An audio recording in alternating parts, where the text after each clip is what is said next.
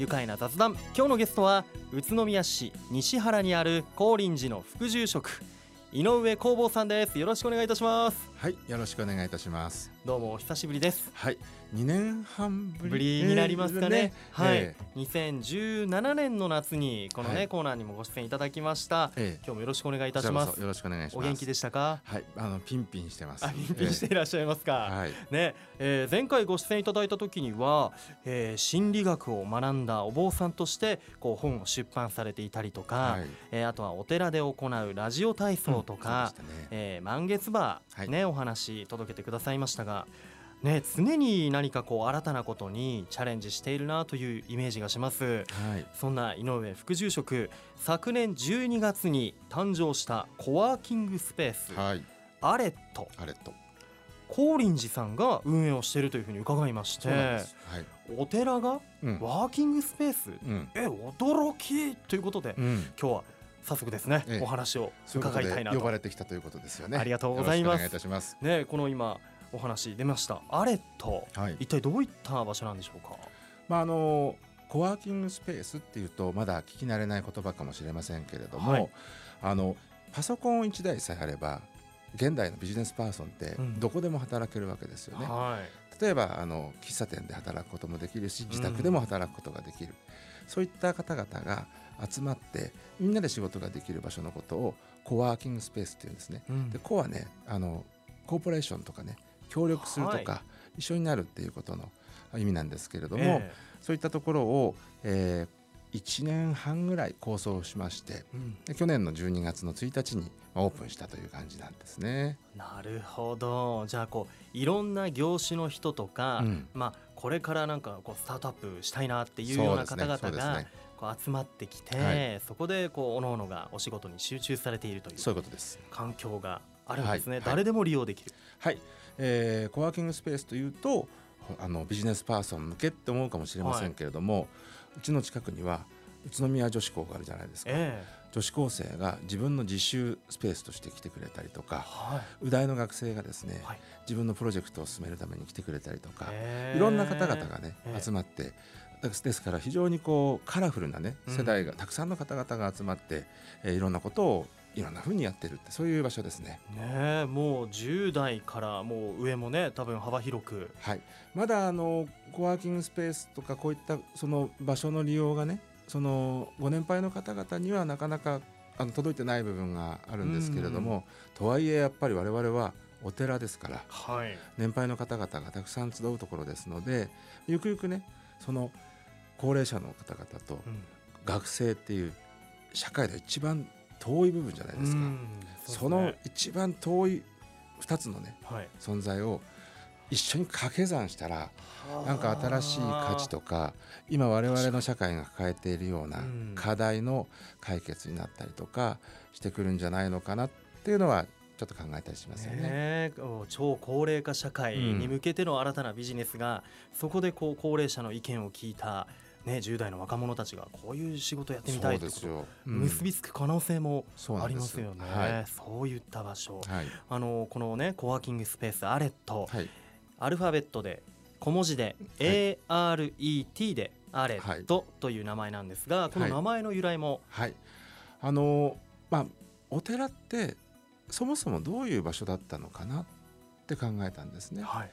それで江戸時代のお寺の風景って、まあ、ももちろん直接見たわけじゃないけれども、え地域の子どもたちが集まって読み書きを覚える寺子屋だったりとかあるいはいろんな方々が集まって井戸端会議をしたりとか地域のコミュニティのね一つのねハブって言いますか、まあ、憩いの場つながりの場そういう場所だったと思うんですよ。えうん。しかし今のお寺は、まあ、うちもそうですけれどもどうしてもやっぱりそういったところから少し遠のいてしまったかなって。はあじゃあうんうん。お寺の存在をそもそもひっくり返してみたいと思っているのが我々なんですね。一からね。はい。何かいいアイデアないかなと思って寺をひっくり返すんだよね。寺をねって。今。で寺をローマ字で TERA って書いたら、アレットアレット気がつきました。確かに。ひっくり返している。はい。寺をひっくり返してアレット、はいなるほど。そそういった意味がえ隠れていたんでえ、すね。そう。それ、で早速ねうん、あの Google 先生にですねええ。アレットって検索してみたんですよ、はい。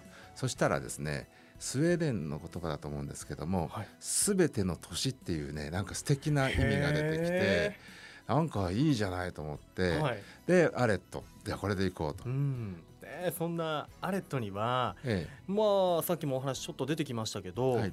現在こうどのような利用っていうのが行われているんでしょうか？え、そうですね。まだ12月の1日にオープンしたばかりですので、今日現在でまだ34か月というところなんですけれども、えーとですねまあ、先ほどもちょっとお話しましたけれども、近所のあの女子校に通うね、はい。学生さんが宇女校のそうね。大学受験のね試験勉強っていうことで、はい。学校が終わって、えー塾に行くまでの間の時間とかをええ。立ち寄ってくれて、そこで自習をしてくれて、でこれがすごいのがその子がねアレットを使い始めたら、は大学に合格したんですよ。しかも ICU ですよ、え？ええ、うわすごいですね。ですからね。国際キリスト教。大学。はい。お寺のアレットで勉強してキリスト教の大学に行くという。なんと。ええ、で来年の4月になりましたらね、我々もね、はい。今年の合格実績 ICU1 名っていうね 札でも出そうかなっていうふうに、外にね。え本当にあれですね。寛容というか、ええ。ええ、自由な感じがしますけど。これはぜひ本当に学生の皆さんで夢とか希望を持ってる人たちえうん。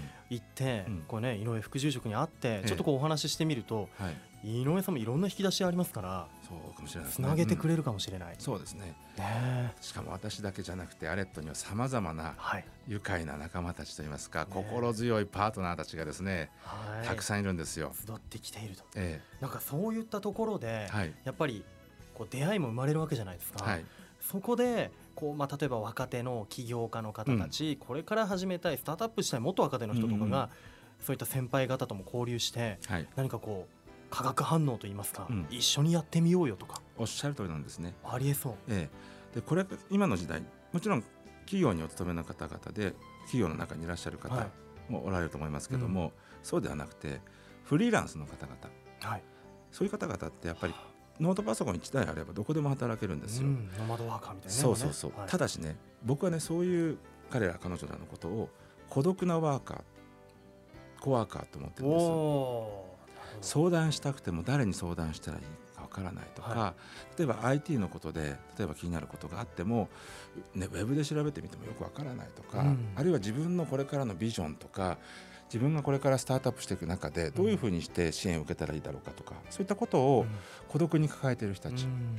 その孤独なワーカーを CO コーポレートするコワーカーに変えていく。はい。人と人とをつないでいくっていうのがこの私たちのねアレットのまあミッションじゃないかなと思うんですよね。お寺でミッションっていうのはまたおかしな話なんですけどね。いやーでもすごいですね、うん。やはりこう、えー仏道って言えばいいですかね、仏道で、うん。えーこう今までこう副住職がはい。やられてきたことと、はい。これをまたさらにもっと幅を広げていろんな人と人のつながりをうん。見つけていこう、作っていこうという活動のこう、まあ、延長線上にあるものが、そうなんです。まあ、アレットなんだなと思って。今まで、あのーいろんなことをね例えばもみじ通りにもみじがないからということで、はい。クラウドファンディングでもみじのあるもみじ通りにしようじゃないかっていうことをやったりとか、え月に1回毎月1日のラジオ体操をやったりとかさまざまなことをしてきているんですけれどもその中でアレットはこれからの未来を生き抜いていける人材が集ってつながってそしてその価値をこの地元宇都宮にねはいちゃんとその価値を残していけるようなねそういう場所にしたいなって思ってるんですよね。なるほどいやもう聞けば聞くほどもう魅力的に感じてきましたしえちょっと後半もですね、え、はい、アレットについてお話伺っていきますからね。り、ました。よろしくお願いします。それでは一旦ここでブレイクしましょう。さあ改めまして愉快な雑談。今日のゲストは宇都宮市西原にある高林寺の副住職井上工房さんです。改めましてよろしくお願いします、はい、引き続きよろしくお願いいたします。さあ前半にも昨年ね12月にオープンしたばかりコワーキングスペースアレットのお話、伺ってきました、アレットっていうのは寺っていうのをひっくり返してそうなんですね。ね、アレットうんという可愛い名前になっているコワーキングスペース、いろんな職種の方々が集まっているということなんですがはい、あの実際にアレットの建物とか、は室内っていうのはどういう風になってるんですか？はい、えーその今の現代を生きる我々にとって足りてない力が僕一つあると思うんですよ。はいなんでしょう？何だと思います？足りてない？足りてない力。力？うん。え？何々力。うーん観察力、うん違うね観察力の前提にある力です。はあなんでしょう？集中力。集中力、はい。今いろんなデータから、うんあのちなみに私お坊さんでありながら大学は臨床心理学なので。そうなんですよね。そういったあのデータをも学ばながらですね、えまあ、これからのことを考えて活動してるんですけれども、はい。あの今のね現代人ってねかつてないほど集中力が下がってるらしいんですよ。え理由は2つあってまず何でしょう1つがスマートフォン。はい。少なくとも1時間に1回とか3回とかえ多い人はもっとチェックしますでしょ。えそうですよね。人が集中するには20分間外部からの刺激があると深い集中には入れないっていう指摘があるんですよ。はあ。でも1時間に3回スマホをいじるっていうことは20分に1回スマホをいじることになるからえ深い集中に入れずに雑念のまま仕事を続けてしまう。え自分もそうかもしれない。結構心当たりありますでしょ、ねえ。あともう一つは？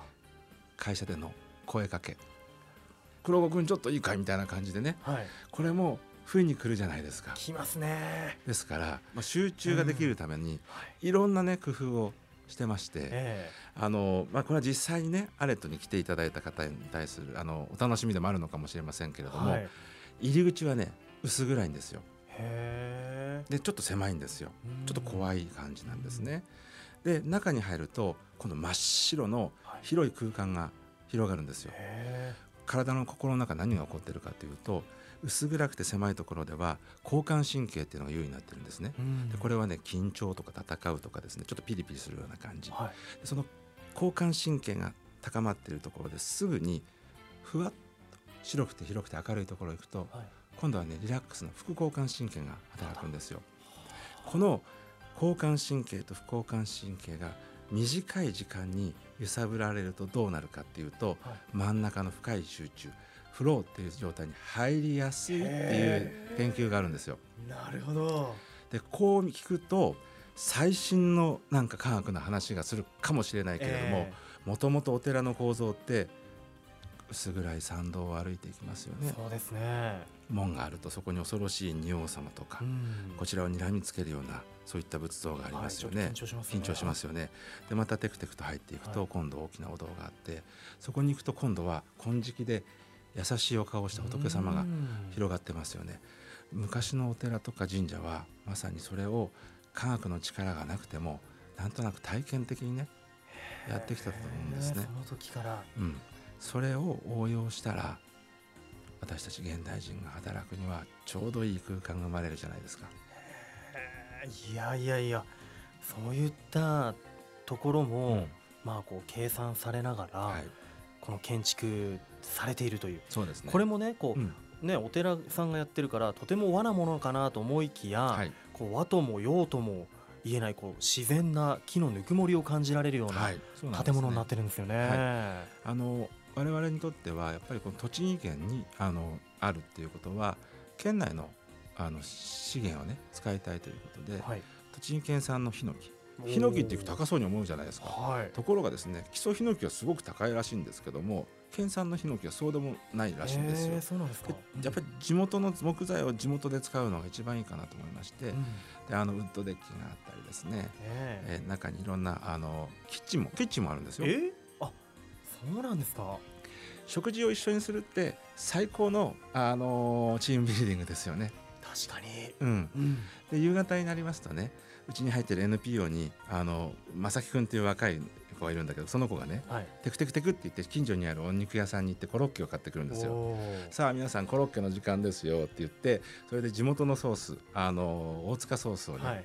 かけてね。ええ。それでみんなで高校生から大学生あるいは僕らが働くねうん。大人も含めてみんなでねコロッケタイムがあったりとかしてそれ食べるっていうのも、ううんん、一つのねつながりをね深めるとあの。きっかけになりますよね。ね。いやなんかみんなで食事しながらいろんな会話がまたね生まれるんだなってそういった時間が流れてるんだなというふうにね、はいそうなんですね。感じますよ。いやそれにしてもなんで、うん。こう西原の高林寺は、うん。こう地域の人の交流が生まれるようなね場所を提供したりとか、こう街づくりのこう取り組みっていうのをされているんでしょうか？そうですね。あのちょっと僕はまだあの自己紹介はねあのしっかり入れてなかったかもしれませんけれども今日実はここに来た時の自分の気持ちっていうのは西原に600年続くはい。お寺の一人として中の人として来たんですね。でそれは600年まあ正確に言うと595年なんですけども、はい。あと5年で600年になるんですけどもその間ずっとこの町を見てきているわけですよ。うん。そっか。代々。代々代々と。はいでその中でこれからの社会であったりとかこれからの地域のことも合わせて考えていきたいと思うんですよね。特に私たちの高林地は近くにもみじ通りがあったりとか、はい。リノベーションで、ね、おしゃれなお店ができたりとか、うん。いろいろなそういったアイデアを持つ若者の方々も非常に、ね、集ってきてくれているので、はい。これはお寺としても一肌でも二肌でもね脱がなきゃいけないかなっていうのがまず一つありますよね。うん。でもうちょっと言いますと我々のお寺としてのあのビジョンといいますかね、はい。キャッチフレーズがありまして人づくり縁づくり町づくりって言ってるんですよ。はい町づくりっていうとなんでお寺がねうん。町づくりするんだってうん。ちょっと疑思う、問にねうん、感じる方も。いるかもしれない、行政とかあるいは他の NPO とかが町づくりを推進すればいいじゃないかと思うんですけどもお寺だからこそ見える町づくりって僕はあると思ってるんです。うん。それは何かというと今を生きている人だけじゃなくてかつて生きていた人たちの命を重ねていきながら町づくりをする。今ちょうど今日はお彼岸のはい。お中日ですよそうでねすよね。ですからたくさんそれぞれのお寺とかお墓の方にね皆さんご先祖様とかね、会いにこうお墓参りに行くじゃないですか、はい。